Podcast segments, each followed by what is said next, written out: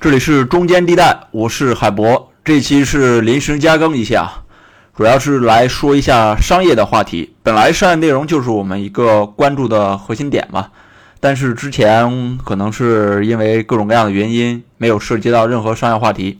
那这回呢，是真的赶上了，来说一下这个腾讯计划入股爱奇艺这件事儿。这个消息是昨天十六号下午出来的，来自于路透社。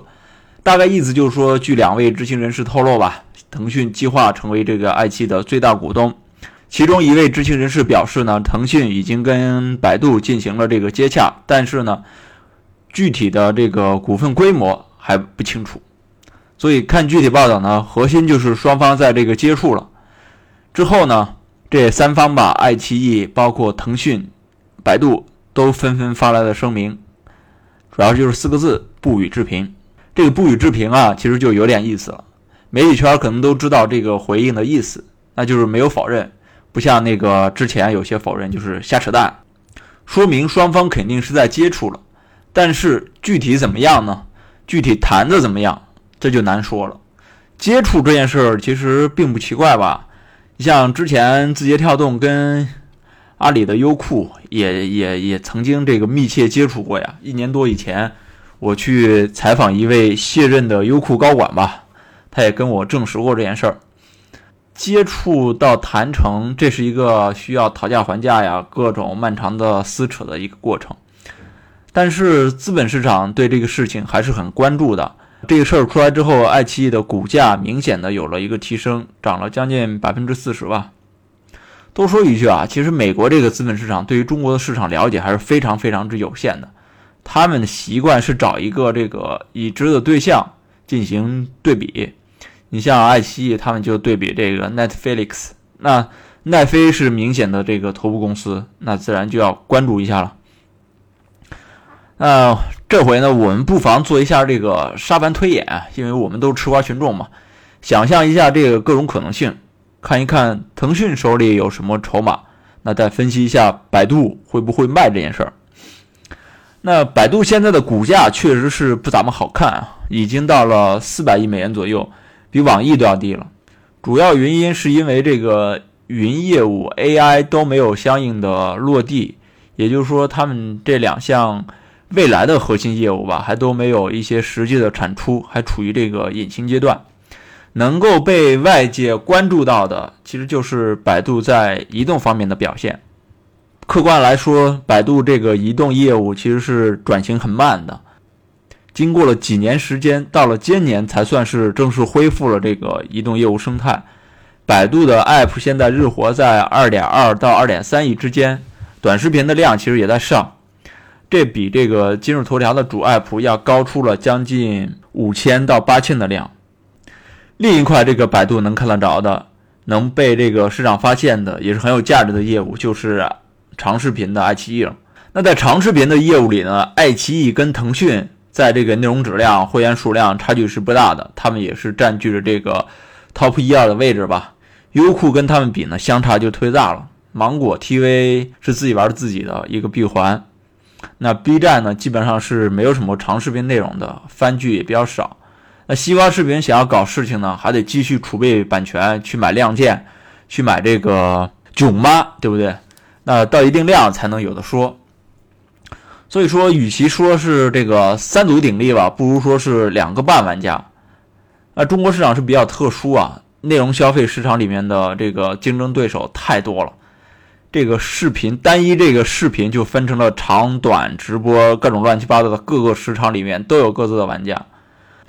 这么说吧，普遍来说，长视频的压力还是比较大的，因为他们的投入是比较高的，版权费用。这个营销费用包括一些自制费用，这三块是三座大山吧。但是呢，会员跟广告始终没有办法全部能 cover 住这个成本。现状虽然是这么个现状，但是对于目前的百度来说，爱奇艺跟移动业务是它非常非常需要的，是它紧紧紧紧要抓住的两个抓手吧。这是支撑它能够穿越周期。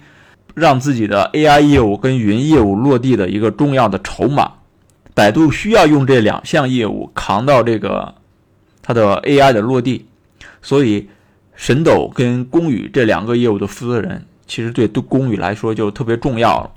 神斗属于这个内部提拔，公宇呢，则是李彦宏支持了他有十年，双方也是非常信任的。爱奇艺这个上市之后，很多人都对公宇持有的股份感到震惊，因为只有百分之一点八，百分之二都没有到。所以公宇在上市的时候，很多人投资人都说你这是搞行为艺术呢。这可以说就是两个人也是互相成就吧，因为李彦宏也没有对这个爱奇艺管理多加什么插手什么的，双方都很信任。所以，移动和视频对于这个百度来说，这就是这一段时间里的生命线呀，它不会轻易放手的。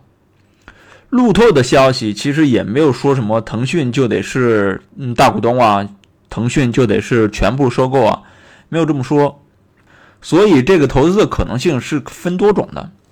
一个呢，就是腾讯单纯的入股，然后成为这个爱奇艺的第二大股东吧。其实这跟腾讯之前的一些投资策略还是类似的，比如说腾讯那个投资虎牙、投资斗鱼类似的逻辑。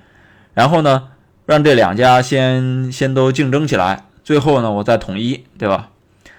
这方面比较成功的例子其实是腾讯的音乐业务。腾讯也是先入股这个中国音乐集团，之后呢，再慢慢的把中国音乐集团的股份慢慢的提升，最终完成了跟 QQ 音乐的这个合并。百度呢也有过类似的操作，就是之前用这个去哪儿换这个携程，对吧？成为这个携程最大股东。在我看来呢，如果能进行下去，腾讯成为这个小股东的方案是。可行性很高的，因为这样既可以保持那个百度在爱奇艺的大股东身份，又可以削弱爱奇艺亏损对于百度财报带来的一个负面影响。其实这对爱奇艺和百度都好。那之后，那入股如果说入股之后呢，两家还可以在这个长视频领域有着更强的主导地位跟话语权。那优酷跟西瓜来说就比较难的再往上打了。至于说两家之后再怎么合，呃，谁说了算？这其实可以慢慢走着看的，因为这样的好处就是，百度的两个核心业务都可以保持，继续去抗压，还可以暂时缓解一下这个投入。腾讯呢，也能实现一个比较好的战略意图，能够打开一个缺口嘛？这对双方来说是一个暂时性的双赢吧，可以说。那另一种呢，就是腾讯完全吃下爱奇艺。成为这个爱奇艺的大股东，刚才说了啊，百度不会轻易放手。那长视频如果没有了，如果没有了，那就只剩下神斗负责这个移动业务去承压了。那百度肯定会要问腾讯要点什么资产，他不会只要钱，因为这不是只有钱才能解决的一个问题。等待 AI 落地还是需要一段时间的，只靠这个出售资产是。不明智的，也是不被资本市场承认的。所以说呢，百度一定想问腾讯要点什么。这里可以这个开一下脑洞哈，比如说这个腾讯把一部分移动信息流业务给百度，但是这听上去也挺不靠谱的。你比如说把它看点给百度相互整合，好像意思也不大。或者说呢，成为整个百度的投资人，成为百度的二股东，听上去其实也挺难的。因为这对百度士气的打击也挺大的，所以说完全吃下这件事儿，其实可能性是非常非常小的。再有一个呢，就是谈不拢了。我个人倾向是，这个阶段暂时性的结果就是谈不拢，因为不会出现很快入股或者收购的消息，还得扯皮一阵，还得看后面发展阶段是什么样的。因为长视频基基本上已经维持了一个动态平衡的这么一个现状了，持续了有几年时间了吧？用户也有了一个基本的认知，知道去哪儿看什么电视剧。现在呢，两家也互相的分销，这两家竞争了将近十年了，彼此间也很熟悉。其实重合度、内容也挺多的。唯一确定的是啊，这个视频会员价格一定会上涨的，现在已经有这个趋势了。而如果说在这个合并成功了，哎。那这个价格一定会上涨的。百度和腾讯出现这么一个传闻呢，其实是给了字节跳动提出了一个问题吧，就是要不要继续再在长视频领域去跟进？因为西瓜视频现在在跟 B 站去抢人，去抢 UP 主。那么它还会继续在长视频领域去买版权吗？这是一个呃需要我们这再往下看的一个问题吧。像西瓜视频之前那些采购版权的事儿，其实都是腾讯跟爱奇艺们玩剩下的。现在比较有意思的一个问题是，西瓜视频跟优酷的谈判会不会重启呢？如果重启，这又牵扯到抖音跟淘宝，所以这则消息其实是一一个蝴蝶效应，它会带动很多很多的变化。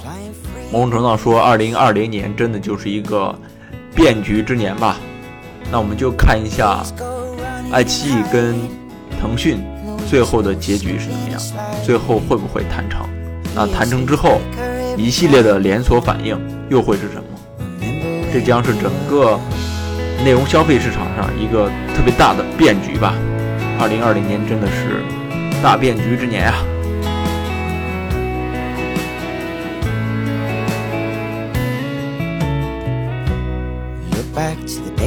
！days, collecting our yesterdays. Wish they build up one by one. Oh, how we beg and we borrow. Say we'd do it tomorrow, but tomorrow never seems to come. We used to never say never